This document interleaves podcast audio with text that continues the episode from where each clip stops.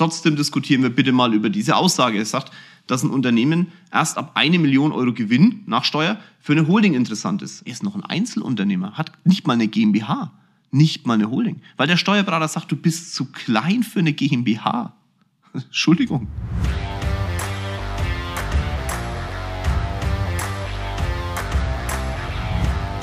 Hallo in die Runde. Es ist mal wieder soweit. Ein Podcast wird aufgenommen und läuft dann bei euch in die Ohren. Wir haben heute nicht Freitagmorgen 8 Uhr, sondern Donnerstagmorgen 8 Uhr. Ich bin am Freitag, also morgen, beim Tätowieren. Dementsprechend muss ich etwas früher an die Nummer ran. Und ich habe mich heute inspirieren lassen von einem Thema, hm, das mich selbst betrifft. Es ist ein Artikel in der FAZ über unser Tun, über unser Schaffen, über das Thema Holding. Und zu dem Artikel würde ich gerne ein paar Punkte sagen. Zum einen, weil der Artikel sehr gut ist.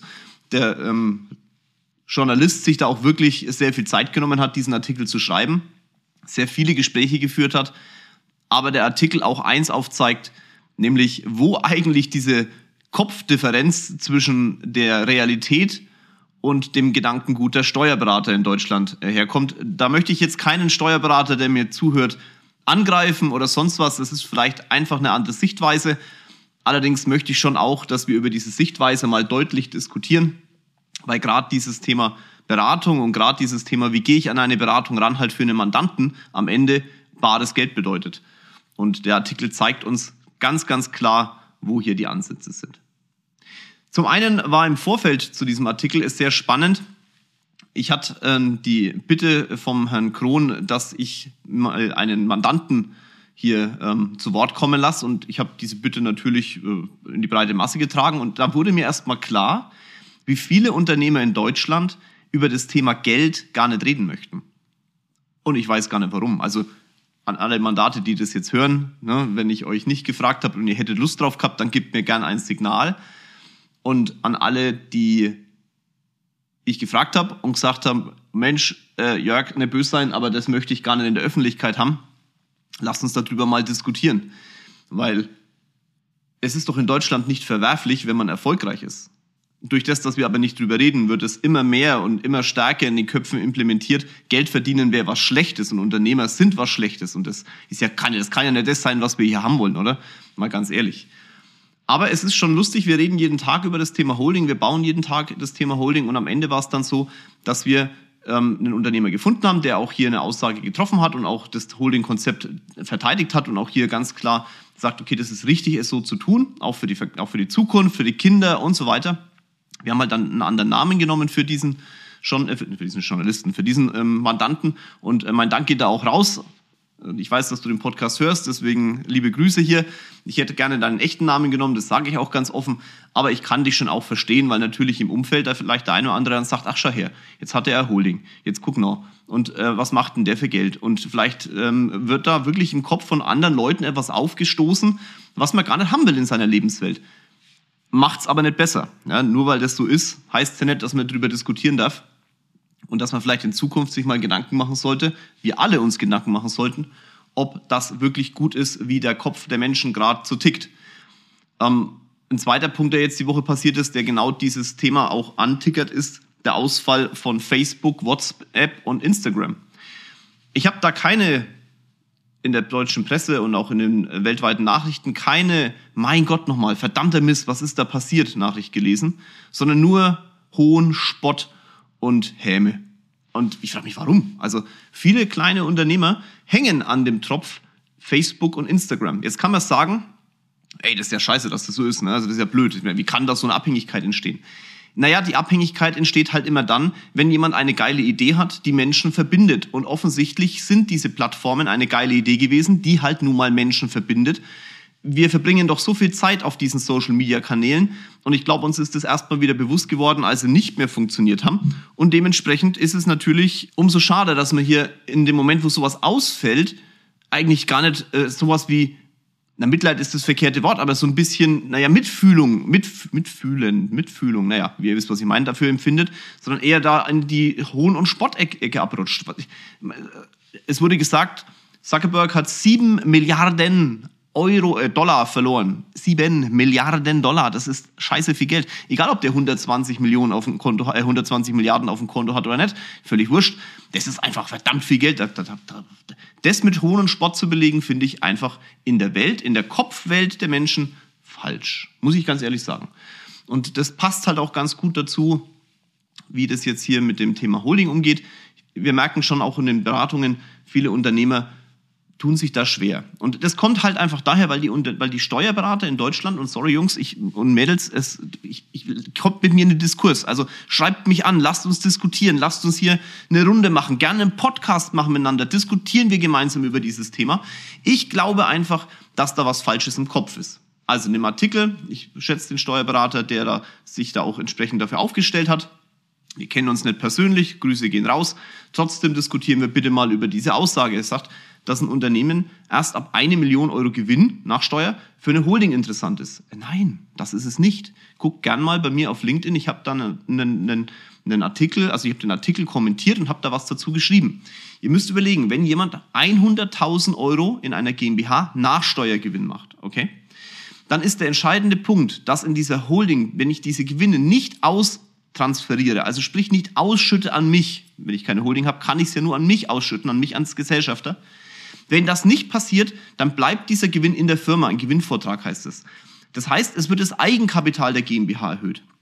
Jetzt muss man mal überlegen, eine GmbH wurde ja eigentlich gegründet, um die Haftung auf 25.000 Euro Einlage des Gesellschafters zu beschränken. Ich glaube, jeder von euch, der diesen Podcast hört, kennt das. Man muss 25.000 Euro einbringen, dann hat man ein gewisses Haftungsvolumen in dieser GmbH. Auf dieses Haftungsvolumen, dieses Eigenkapital, diese Einlage wird die Haftung in der GmbH begrenzt. Außer es bleiben halt eigenkapitalgebundene Gewinne da drin. Und ein Gewinnvortrag ist Eigenkapital in der GmbH. Wenn ihr das immer lest, das ist nicht Geld auf dem Konto. Das, ich hoffe, dass das der Gesellschafter auf dem Konto hat, aber ganz oft ist es nicht so. Leider auch das ist ein Beratungsproblem. Kommen wir beim andermal dazu vielleicht. Sondern es wird einfach das Haftungsvolumen erhöht, nämlich von 25.000 auf dann 125.000 Euro. So, und jetzt sagt der Herr Rech, natürlich ähm, zu Recht auch, das muss man ausschütten. Dann schütte ich das mal am Privat aus und dann zahle ich 25% Kapitalertrag plus Solidaritätszuschlag. Also in der Summe ungefähr 27%. In Summe gehen von diesen 100.000 Euro, wo ich vorher schon einen Steuersatz von 30% in der GmbH habe zahlen dürfen, nochmal 27 Prozent weg. Also 27.000 Euro. Das ist ein Viertel dieses Gewinns. Wenn der gleiche Unternehmer aber eine Holdingstruktur baut und in die Holding als dann Gesellschafter diesen Gewinn auskehrt, dann werden nur 1,6 Prozent auf diesen Nachsteuergewinn an Steuer fällig. Ausgesprochen sind das 1600 Euro zu 27.000 Euro. Ein Viertel des Gewinnes bleibt mehr übrig. Das ist, da kann ich doch nicht sagen, ein Unternehmer kann nur mit einer Million Euro Gewinn eine Holding gründen. Da wäre ich emotional, merkt er vielleicht. Genau diese 25.000, wenn jemand, wenn jemand 100.000 Gewinn nach Steuer macht und zu der Bank geht und sagt, ich bräuchte eine Linie über 25.000 Euro, wisst ihr selber, was das für ein Geäffel ist mit dem Banker? Und hier schenkt der Gesetzgeber, weil er eben möchte, dass wir in Unternehmer reinvestieren können, einfach mal eine so große Steuerdifferenz und die Steuerberater in Deutschland ignorieren es. Die beraten lieber GmbH und KKGs und so Zeugs. Das ist ein Thema, wo ich sage, das, das, schreibe ich mal auf die Fahne. Da möchte ich drüber diskutieren. Meldet euch bei mir, liebe Steuerberater, die andere Meinung haben. Natürlich ist es so, dass auch eine Holdingstruktur mehr Kosten verursacht. Ja, Mai, wir reden über in einer vermögensverwaltenden Holding. Also wenn euch da ein Steuerberater sagt, das kostet fünfstellig, wechselt den Steuerberater. Da sind wir vielleicht bei einen niedrigen vierstelligen Bereich, lasst es 3, 4, 5.000 Euro kosten. Hey, zu 25.000 Euro Differenz, da bleiben immer noch 20.000 Öcken übrig. Mit 20.000 Euro kannst du scheiße viel machen. Manche Maschinen kosten äh, die Hälfte. Oder eben genau die 20.000. Auf 10 Jahre reden wir da über 200.000, wenn ich von Kosten von 5.000 Euro ausgehe, über 200.000 Euro mehr Geld auf dem Konto. Hey, wenn da mal nach 10 Jahren ein schlechtes Jahr kommt, und ich einen Nachsteuergewinn habe, der jedes Jahr bei 100.000 Euro war, dann retten mich diese 200.000 Euro mehr Geld auf dem Konto vielleicht mal über zwei Jahre hinweg, die scheiße waren. Freunde, das ist doch ein Wahnsinn, da so drüber zu diskutieren. Ihr merkt schon, das ist für mich echt ein emotionaler Part, weil ich das halt so oft erlebe. Ganz, ganz oft habe ich hier Unternehmer sitzen, die im ersten Moment sagen, ah, mein Steuerberater sagt, ich bin zu klein. Auch da möchte ich hinterfragen. Hatte ich erst auch da gestern. Das ist, deswegen passt dieser Podcast so gut. Gestern ein Unternehmer hier, Einzelunternehmer. Über eine Million Euro Umsatz und einen großen sechsstelligen Gewinn. Der ist noch ein Einzelunternehmer, hat nicht mal eine GmbH, nicht mal eine Holding. Weil der Steuerberater sagt, du bist zu klein für eine GmbH. Entschuldigung. Der, der, der hat, äh, der, der handelt mit Waren. Die Waren ist äh, A, leicht verderblich und B, ähm, sehr volatil im Preis. Ey, wenn ihm was passiert, ist die ganze, der ganze Wert der Firma die Ware, die er hat. Und wenn da die Ware irgendwie was auslöst, was bei anderen Menschen Probleme gibt, sprich deren Haftungsvolumen rutscht, ist dieses ganze, diese ganze Warenbestand, das alles im Feuer, inklusive seiner privaten Thematik. Nur wegen der Aussage, du bist zu klein. Wie kann ich denn gegenüber einem Unternehmer, der sich hinstellt und sagt, ich, ich mache in meinem Leben, ich möchte etwas bewegen, ich möchte größer werden, ich möchte Menschen einstellen, ich möchte Menschen eine, eine Heimat geben, eine berufliche, ich möchte ich möchte ähm, ja, ja auch, auch vielleicht sogar mehr Steuern zahlen, weil ich diesem Land was zurückgeben will. Gut, wenn er mehr Steuern zahlen will, muss er im Einzelunternehmen bleiben. Das war jetzt vielleicht eine komische Aussage. Aber ihr wisst, was ich meine. Dem muss ich doch zeigen, wie er noch größer werden kann. Dem kann ich doch nicht sagen, du bist zu klein. Selbst wenn im Kopf des Beraters ist, euer Mensch, ist der aber klein, weil er vielleicht selber so eine Riesennummer ist. Selbst gerade der muss doch dann dem, dem, dem Unternehmer sagen, okay, du bist aktuell in der Situation, du bist vielleicht noch nicht so groß, aber lass uns miteinander gucken, dass du deutlich größer wirst. Ich verstehe das nicht. Diese Aussage ist ja eine Frechheit, grundsätzlich eine Frechheit. Also wenn ihr Berater seid und sagt zu jemandem, der ist zu klein, das ist eine Frechheit gegen die Arbeitsleistung dieses Menschen. Unser Job, und das sehe ich wirklich so, ist nicht, mich hinzustellen und zu sagen, aber alles, was ich sage, ist richtig ich habe eine klare Meinung und über diese klare Meinung kann man diskutieren. Nochmal die Aufforderung, ich bin immer offen für Diskussionen, wenn sie offen, ehrlich und auch so geführt werden, dass man beide Seiten sagt, okay, ich bin offen auch für Neues. So. Wenn ich einen Kunden vor mir sitzen habe, einen Mandanten vor mir sitzen habe oder meine Leute Mandanten vor uns sitzen haben, dann sind wir die in, in meiner, meiner Welt, die Angestellten dieser Person, die bezahlen uns dafür, damit wir ihnen weiterhelfen. Die Aussage zu treffen, du bist zu klein, torpediert genau diese Einstellung. Und auch ein Steuerberater, Freunde, und auch ein Rechtsanwalt, Freunde und Freundinnen, ihr seid, ihr werdet von den Leuten bezahlt. Euer Job ist, denen zu zeigen, wie sie größer werden, denen zu zeigen, wie sie mehr machen können in ihrem Leben, die nicht klein zu halten, Herrgott. Ihr müsst zu sagen, du bist zu klein, dreht's um. Sagt, du kannst noch deutlich größer werden. Lass uns gucken, wie. Damit kann ich leben. Genau in dem Moment wird auch, liebe Steuerberater, Rechtsanwälte und Rechtsanwältinnen und Steuerberaterinnen, Genau in dieser Welt und alle Finanzberater und Unternehmensberater, die auch so komisch denken, genau in dieser Welt, genau in diesem Moment, sorry, wird eure, eure Gedankenwelt auch eine andere. Weil ihr auf einmal, nur weil ihr das anders aussprecht, in andere Sphären denkt. Nicht rückwärts gewandt, sondern nach vorne gewandt. Und nach vorne gewandt ist es einfach fahrlässig, einem Einzelunternehmer mit den Umsatzvolumen und Gewinnen zu sagen, GmbH brauchst du nicht. Das ist gefährlich, unverschämt und für den, für den Mandanten ein Wahnsinn.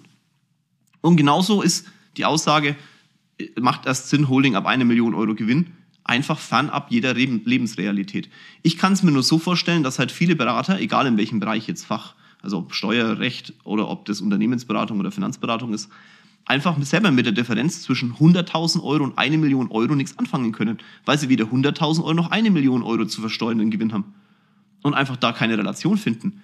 Ich habe da eine verdammte Relation meine Leute haben da eine verdammte Relation, weil uns diese Belastung ans Finanzamt selber nervt. Und dann guckt man halt einfach selber mal, was gibt's denn eigentlich für Möglichkeiten. Und gerade beim Thema Holding, das wurde ja nicht gebaut, um hier irgendwie jemanden zu bestrafen, sondern diesen Standort Deutschland zu unterstützen.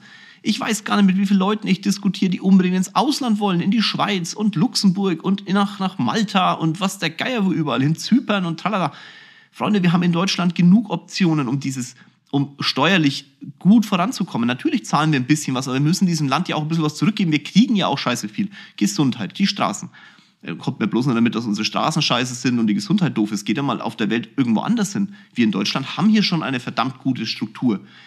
Ja, unser Internet ist langsam und natürlich muss auch da die Regierung was machen. Wenn wir Unternehmer allerdings durch Holdingstrukturen vielleicht ein bisschen mehr Geld auf der Seite haben, können wir auch aus privaten Geldern vielleicht mehr dafür tun, dass diese Infrastruktur in Deutschland noch besser wird. naja, dann haben wir doch alle gewonnen. Lasst uns den Leuten doch helfen, die steuerlichen Möglichkeiten, die dieser Staat gibt, voll und ganz zu nutzen. Und nicht jedes Mal da zu sitzen und zu überlegen, das ist aber ganz schlecht. Und dann schla schlage ich jetzt mal wieder zum Anfang des Podcasts die, die Brücke. Ich kann es mir auch nicht anders vorstellen, dass es halt genau aus dem Grund so ist, dass viele da nicht drüber reden wollen. Weil man fühlt sich ja fast ein bisschen schlecht. Der Gesetzgeber gibt Möglichkeiten zum Steuern sparen. Und die Parteien, die in den Ecken der Gesellschaft sind, die, ich habe das Gefühl, man wird da in eine kriminelle Ecke gedrängt als Unternehmer. Nein, Freunde, gar nicht, überhaupt nicht. Wenn ihr diese Möglichkeiten, die der Gesetzgeber euch gibt, nicht nutzt und illegale Möglichkeiten sucht, weil ihr verzweifelt, dann, dann begeht ihr etwas, was du in Deutschland nicht tun solltest. Diesen Staat um Steuern betrügen. Das ist das, was vermieden werden muss. Deswegen gibt der Staat ja Möglichkeiten, um legal Steuern zu optimieren